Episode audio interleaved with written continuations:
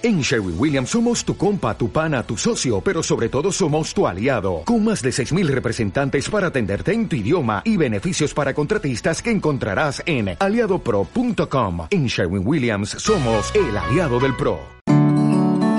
El podcast de la doctora Torrejón. Bienvenidos una semana más al podcast de la doctora Torrejón, este lugar en el que cada semana aprendemos muchísimas cosas sobre salud, sobre bienestar, de la mano de la doctora Carmen Torrejón. Doctora, bienvenida un día más. Muy buenos días y gracias por estar otra vez conmigo aquí en el podcast. Bueno, la verdad es que es un placer, la de cosas que aprendo yo, la de notas que tomo yo cada semana de lo que aquí charlamos.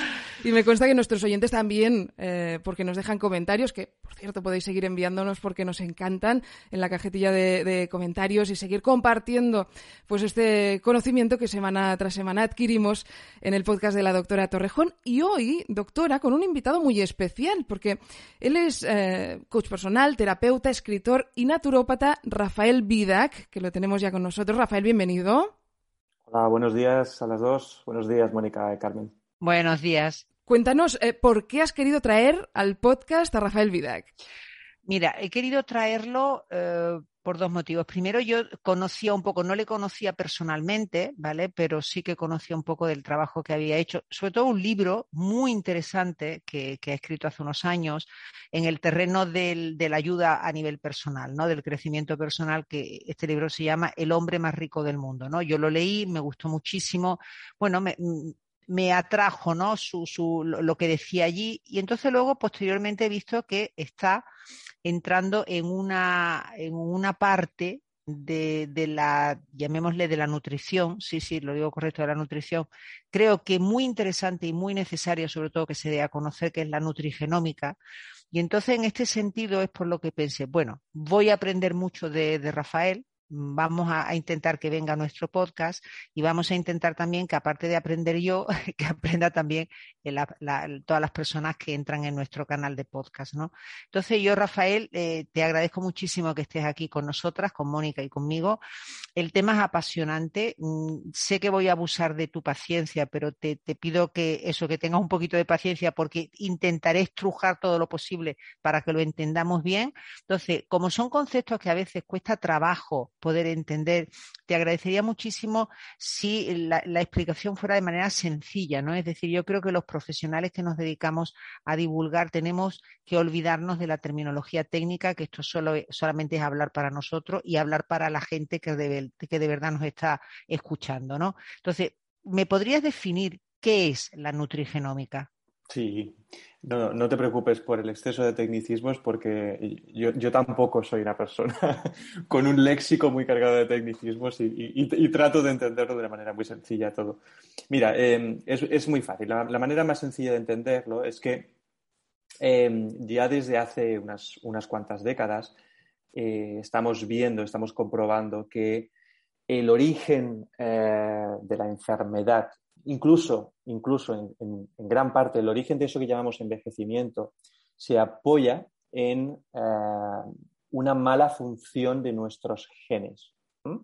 En una mala función de nuestros genes. Los genes, es curioso porque eh, la mayor parte de gente pensamos que los genes se encargan solamente de dar la información eh, necesaria para, para, para vamos a entender, para tener la forma que tenemos a nivel físico, ¿no? Si somos altos, ¿no? Somos más bajos, etcétera, pero la, verdad es que los genes eh, son muy, muy importantes en la, función que hace nuestro cuerpo. ¿eh? Son básicamente los que dan las órdenes de cómo tienen que funcionar nuestro metabolismo.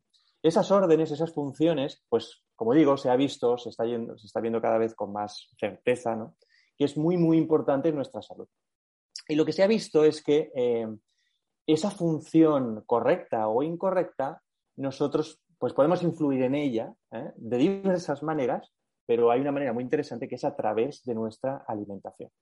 Es decir, hay alimentos que pueden hacer que nuestros genes funcionen correctamente. Pero incluso genes con los que ya hemos nacido con una función incorrecta. ¿eh? Incluso genes con, eh, pues que no están funcionando del todo bien porque hemos nacido así, que os aseguro que es muy frecuente, eh, se puede revertir su función utilizando nutrientes determinados.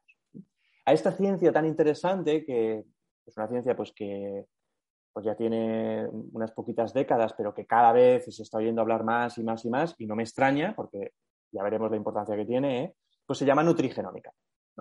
Yo es algo que descubrí pues hace ahora casi tres años y al principio pues no tenía francamente ni idea de lo que era esto y conforme he ido entendiendo la importancia, el calado que tiene, eh, pues eh, he llegado al punto que estoy ahora, ¿no? Y es que casi que mi, mi misión de vida por así decirlo, es darle, es darle, difusión a este asunto. Podríamos decir, y esto de los genes que tú has dicho es verdad, ¿no? Porque uno piensa, los genes, los genes lo que dice si voy a ser varón, si voy a ser hembra, si voy a padecer una enfermedad, si voy a ser rubio, es decir, lo que ya un poquito me determina, ¿no? Pero esto que dices de los genes podría ser que cada uno de nosotros cuando nacemos somos como un coche, ¿no? Es decir, hay coche, yo no entiendo mucho de coche, ¿no? Pero por decirte, con un determinado chasis, con un determinado motor, con una determinada potencia, ¿vale? Es decir, cada uno de nosotros es un coche diferente, ¿no? No todos somos el mismo tipo de coche. Digamos que eh, eh, somos ese coche, pero claro, en función de cómo usemos el coche, de cómo le llevemos a revisión, de que revisemos los líquidos de freno, de que le pongamos una gasolina de mejor o peor calidad, ese coche va a funcionar mejor o peor y ese coche nos va a durar más o menos tiempo. Podemos decir que la nutrigenómica estaría alrededor de eso, es decir, hacer que nuestro coche, que ya nace con, digamos, unas predisposiciones, lo que tú decías de que ya nacemos como alteraciones que si las que las podemos corregir a partir de la, de, la nutrigenómica y transformarlas en funciones correctas. ¿Es más o menos esto la nutrigenómica, el uso que le demos a nuestro cuerpo? Es un buen símil. Mira, eh, déjame matizarlo para que se entienda aún con más precisión la importancia que tiene esto. En el coche, eh, todos podemos entender que hay piezas eh, que son fundamentales, fundamentales. Y hay otras que, bueno, digamos que son más accesorios. ¿eh? No es lo mismo pues, tener un retrovisor ¿no? que los cilindros del motor. O sea, sin un retrovisor el coche puede funcionar, sin los cilindros, pues no. ¿no? Bueno, pues nuestros genes serían la pieza de funcionamiento más eh, íntima, más profunda, más importante en el, correcto funcionamiento de nuestro cuerpo. Entonces, esas piezas tan importantes, eh, por un lado, nosotros nacemos con una cierta calidad de funcionamiento, ¿sí? Nos va a venir de papá y de mamá, de, nuestra información genética. ¿eh? No todos nacemos con la misma calidad. ¿eh? Hay personas que nacen con un número más grande de, genes que no están funcionando bien y otras personas con un número más grande que sí que están funcionando. Y luego el otro factor, como tú muy bien dices, es el mantenimiento que nosotros vamos a hacer. esto es muy fácil de entender. Tú puedes nacer con una muy buena calidad genética, pero a lo largo de los años hacer un mantenimiento pésimo. Correcto, y te la cargas. Y te la, cargas. Correcto. ¿No? Por, sí, sí, sí. por, el tipo de vida que llevas, por la nutrición, por ese, un largo, etcétera. ¿eh? Un largo lista de factores que van a intervenir ahí, ¿no? Entonces, em, la nutrigenómica al final es un mantenimiento, como tú muy bien dices, que le vamos a hacer a la calidad genética con la que hayamos nacido, la que sea, pero no un mantenimiento cualquiera, no es un mantenimiento de una pieza eh, superflua, sino de esas piezas tan, tan, tan importantes que es la información genética. ¿eh? Por tanto, tiene una gran importancia porque, como he dicho al principio, no solamente nos van a ayudar a mantener ese buen funcionamiento de esas piezas tan esenciales, sino que es que llegamos incluso al extremo de corregir piezas que funcionan mal desde nuestro propio nacimiento. ¿Eh? Por eso, imaginaros las consecuencias que tiene esto. ¿eh? Oh, importantísima. Y una cosita, Rafael, ¿hay diferencia entre nutrigenómica y nutrigenética? Sí, una diferencia importante. Mira, la, de la nutrigenética, de hecho, se está oyendo hablar ya bastante. La nutrigenómica es, mm, vamos a decir, la ciencia que estudia cómo lo que comemos nos influye en según nuestro perfil genético. Me explico, me explico. Eh, hay personas pues, que comer, mm, vamos a decir, una cierta cantidad alta de proteínas, pues les sienta regular, ¿no? Y hay otras personas que les sienta estupendamente. Hay unas personas pues, que tienen cierta tolerancia a ciertos tóxicos, que son conocidos como tóxicos, pero no les sientan del todo mal, y a otras personas que no se pueden ni acercar a esos tóxicos porque se ponen malísimas, ¿no? Bueno, pues la ciencia que determina estos perfiles de qué tipo de alimentos nos sientan bien, mal o regular, ¿eh? ah, es la nutrigenética, la nutrigenética. La nutrigenómica, a mi juicio, es aún más interesante porque no es entender cómo nos sienta la comida en función de cómo somos, sino es cómo influimos en lo que somos a través de los alimentos. ¿Eh? Es una diferencia importante porque una, pues me va a decir eh, cómo, pues no sé, comer pan mm, si me afecta más o menos bien o más o menos mal, es la nutrigenética. Y la nutrigenómica nos explica cómo, por ejemplo, el brócoli tiene un efecto regulador genético que va a producir pues, efectos desintoxicadores, efectos eh, de mejoría del sistema inmunológico, antiinflamatorios, etc. Por ponerte un ejemplo de un alimento nutrigenómico. Sí.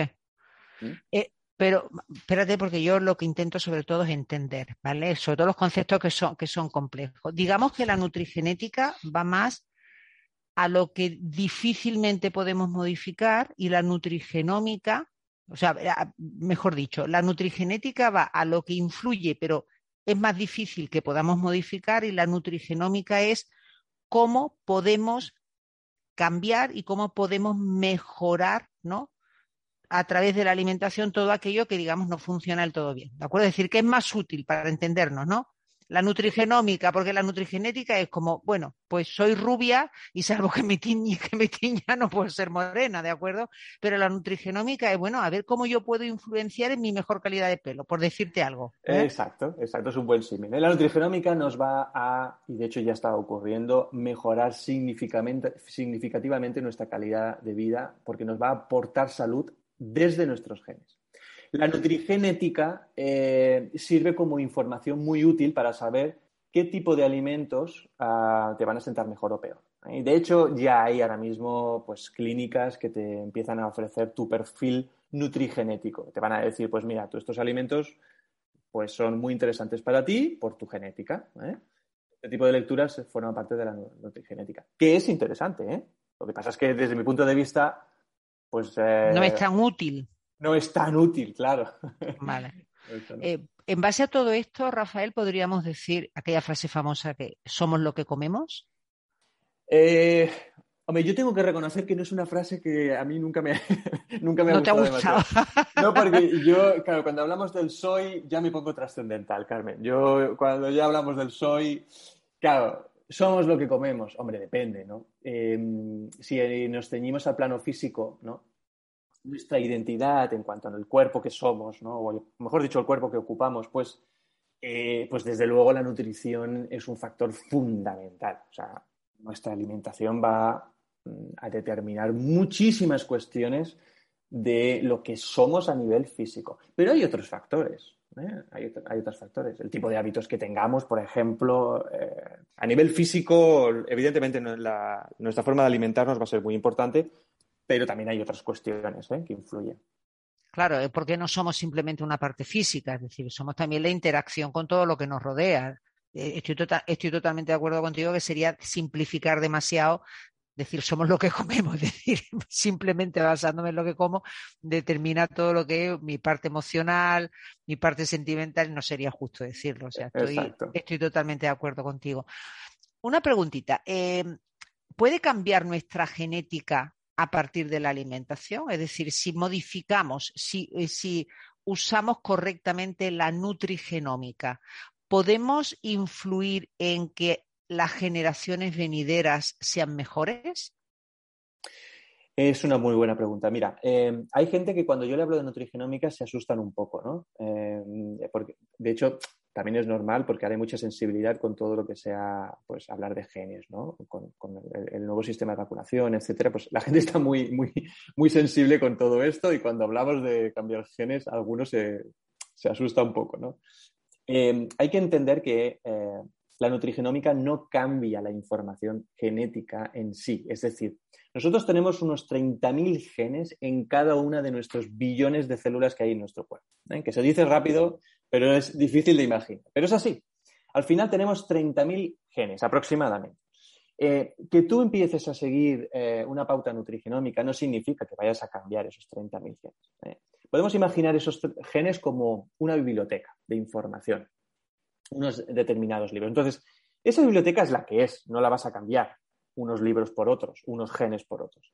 Lo que sí que vas a hacer es que de esa biblioteca, de esos genes, va a haber libros que deberían estar abiertos y están cerrados y entonces, pues tú, con una influencia nutrigenómica, vas a hacer que esos libros se abran.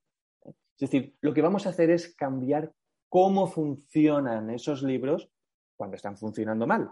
¿eh?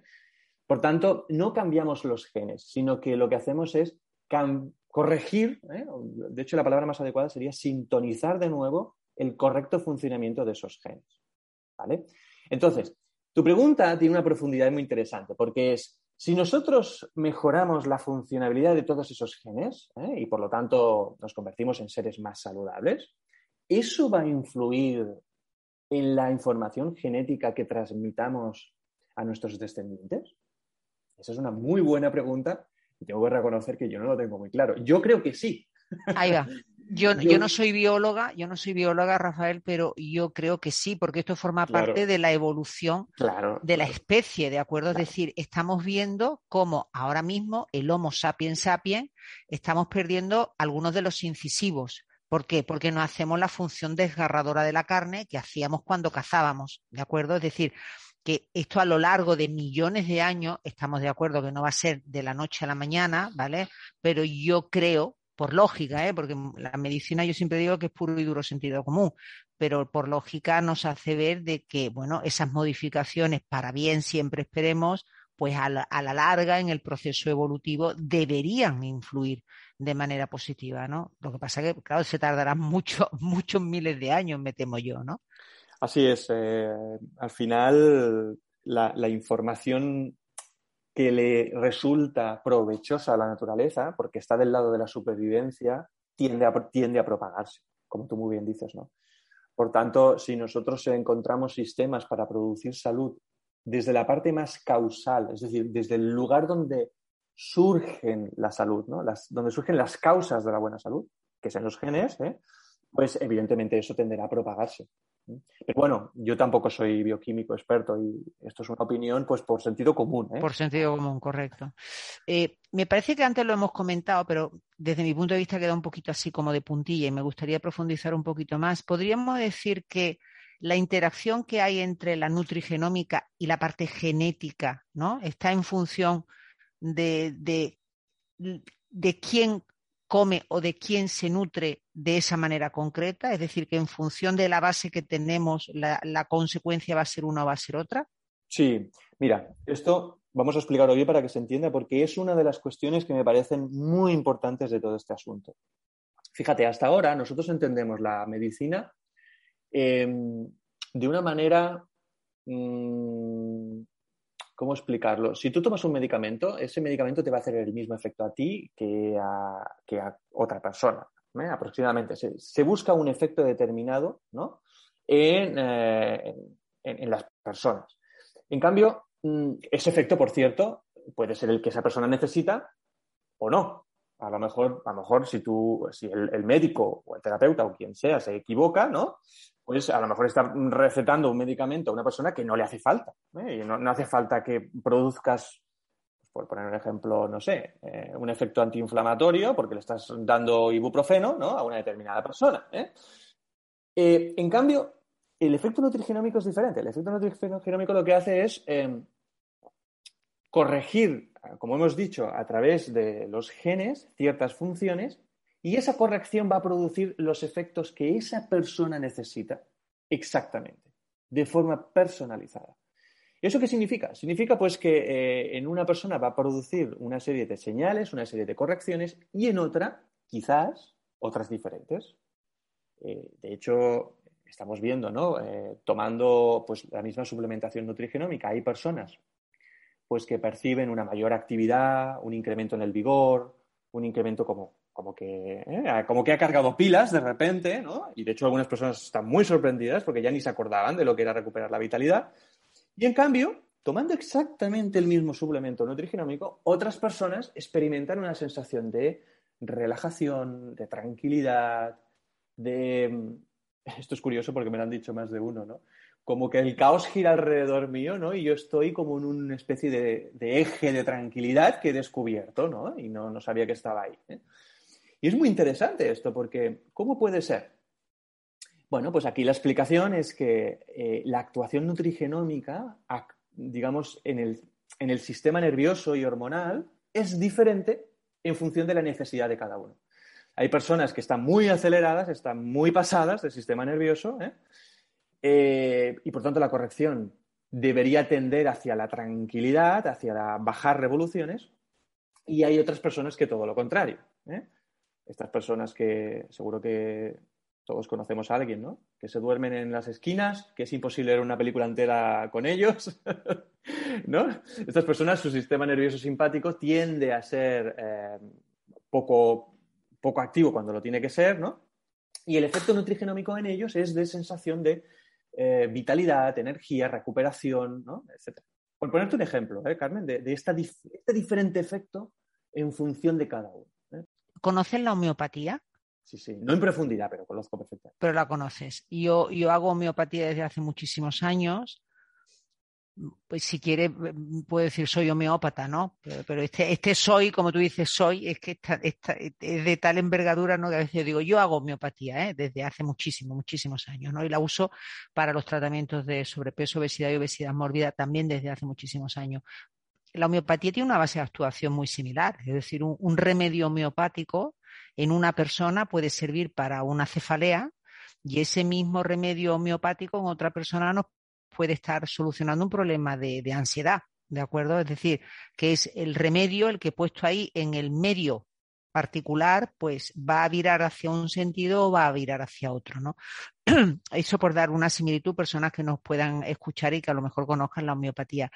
Yo necesito, necesito imperiosamente entrar en un tema porque me da mucho miedo eh, las, los errores ¿no? que se cometan aquí. Tú has hablado de nutrigenética, tú has hablado de nutrigenómica y ahora yo te lo voy a relacionar con los cuadros de obesidad, ¿vale? En el problema de obesidad se busca siempre el milagro. Es decir, la pastilla milagrosa, la dieta milagrosa, el, tratamiento, digamos, que haga que yo, poniendo muy poquito de mi parte, ¿vale? Que yo pueda comer lo que yo quiera, eh, pues que a mí se me solucione el problema de sobrepeso obesidad. Yo esto me llevo dedicando a, este, a estos problemas desde hace aproximadamente 33, 34 años y no existe ese milagro, ¿vale? Pero ¿qué pasa? Si oyen estos conceptos nuevos de nutrigenómica, nutrigenética, y yo no sé si tú conoces las famosas dietas que se hacen en base a las alergias alimentarias. ¿Las has oído hablar? Un poquito va eh, a raíz de esto, ¿no? Entonces, estos análisis que, por darte una idea, yo empecé a hacer hace aproximadamente veintitantos años, era cuando estos análisis no se hacían aquí, se hacían en Estados Unidos, hacía una extracción de sangre y en Estados Unidos el laboratorio te analizaba, digamos, los, los eh, alimentos que no deberías comer bajo ningún concepto los alimentos que podías comer con una cierta ah, con, un cierto control y, los alimentos que podías comer como quisieras, ¿no? Era orientativo hacia la calidad alimentaria, eran analíticas muy costosas hace veintitantos años y que luego esto se desmandó. ¿Se desmandó para qué? Para presentarse como un análisis para decirle al paciente lo que le engorde y lo que le adelgaza porque al final se sintetizó en esto. Es decir, si tú comes de lo verde, te adelgazarás y si comes de lo rojo, te engordará.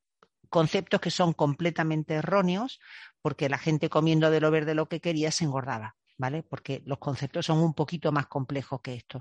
Pero yo lo que me gustaría es que, que, aclararas un poco en este concepto, ¿no? Porque hemos hablado de aquellos alimentos que a nosotros nos pueden favorecer determinada, determinado bienestar, ¿no? si le queremos llamar así. Y me gustaría que tú nos dijeras si esto se podría interpretar como que yo tomando determinados alimentos me voy a engordar menos y si tomo determinados alimentos me voy a engordar más. Es mi pregunta. Eh, a ver, el tema de, el tema de engordar o no engordar, el tema de la obesidad, eh, al final eh, está dentro de las, del campo de las consecuencias. O sea, si tú tienes un problema de peso, eh, en mi opinión, al final es una consecuencia de. de, y cuando pongo aquí de es, pues mm, se abre un abanico de, posibles causas, ¿vale? De posibles causas. Desde eh, una cuestión de hábitos, una cuestión de problemas emocionales, una disfunción hormonal, un etcétera, etcétera, etcétera. Aquí podríamos añadir, yo creo que varias cuestiones. Pero cuando hablamos de nutrigenómica, insisto, volvemos eh, al terreno de las causas, de las causas, no, tanto de las consecuencias. ¿eh? Entonces, en, realidad, uno no va a producir una, corrección en el sobrepeso, sino que va a, aportar una influencia muy positiva, muy positiva, eh, en ese campo de donde surgen los problemas, en muchos casos, de la obesidad. Por ejemplo, se ha visto eh, que activar eh, ciertos genes, que son los llamados genes de supervivencia, a través de una proteína que, no se asusten las personas que nos oyen, ¿no? Pero se llama NRF2, ¿eh? Es una proteína que, pues, que suena un poco raro, suena un poco robótico, pero os aseguro que esa proteína es archiconocida dentro del mundo de la investigación bioquímica ahora mismo, ¿eh? por las consecuencias que puede tener, NRF2. ¿eh? Esta proteína ah, lo que hace es activar una serie de genes y, insisto en lo que he dicho antes, por activar me refiero a que corrige la función de una serie de genes que van a ser muy, muy importantes en una serie de funciones. Dentro de esas funciones, una de ellas eh, tiene que ver con los procesos de desintoxicación. Desintoxicación. Es decir, cuando estos genes funcionan bien, somos mucho más eficaces liberando tóxicos, eh, liberando líquidos a través de la función renal, a través del sistema digestivo, a través de etc. Entonces, muy posiblemente una persona que tenga sobrepeso va a tener unas enormes ventajas ¿no? por tener su sistema mm, de desintoxicación funcionando a pleno rendimiento. Entonces, aquí va a tener, gracias a una determinada, unos determinados alimentos, una mejoría muy importante, pero desde las causas. Desde las causas. Eh, ¿Va a significar eso que esa persona va a perder peso? Bueno, habrá que verlo. Habrá que verlo. Habrá algunas personas pues, que seguramente va a ser un factor determinante y otras personas quizás van a necesitar otras cuestiones, además. Pero en todos los casos va a ser una ayuda fundamental porque estamos corrigiendo algo desde las causas, insisto, desde la información genética. Hablo de la cuestión de la eh, desintoxicación, pero podemos hablar de otras funciones donde esta proteína, NRF2, pues eh, ejerce un papel muy importante. Por ejemplo, la cuestión de la inflamación. ¿Eh? Tenemos tendencia a estar inflamados. De hecho, eso sí que es una verdadera pandemia, la inflamación crónica que por cierto es caldo de cultivo de muchísimas enfermedades, enfermedades muy importantes y tristemente demasiado frecuentes hoy en día, ¿eh? y que eh, se corrige de una forma muy, muy importante corrigiendo la función genética a través de esta proteína. Entonces, esta es otra mm, vía por donde una persona con sobrepeso muy posiblemente va a obtener enormes beneficios, ¿eh? corrigiendo los problemas de inflamación que seguramente están activos en su metabolismo. No sé si respondo un poquito ¿eh? por ahí. Sí, sí, eh, muy interesante porque efectivamente la nutrigenómica no va a solucionar el problema de sobrepeso, es decir, va a ir siempre a la causa, ¿no? Esto, esto es importante. Yo, yo siempre digo que en el problema de sobrepeso y obesidad se puede concluir como proceso final que las calorías que entran son superiores a las que salen. Eso es lo que realmente provoca el sobrepeso. Pero ahora, ¿Por qué se produce eso? Porque ahí puede influir un problema hormonal, puede haber un hipotiroidismo, eh, puede haber, por ejemplo, lo que yo denomino como hambre emocional, ¿vale? Entonces, sobre todos esos factores que influyen en ese proceso final, es donde efectivamente sí que la, nutrigenómica va, a ayudar muchísimo, unido también a cambios de hábito, como tú muy bien decías, ¿no? Eh, me gustaría eh, hacerte una pregunta también relacionada un poco con lo que hago, porque yo me dedico también al envejecimiento. ¿Existen alimentos que nos envejecen más que otros?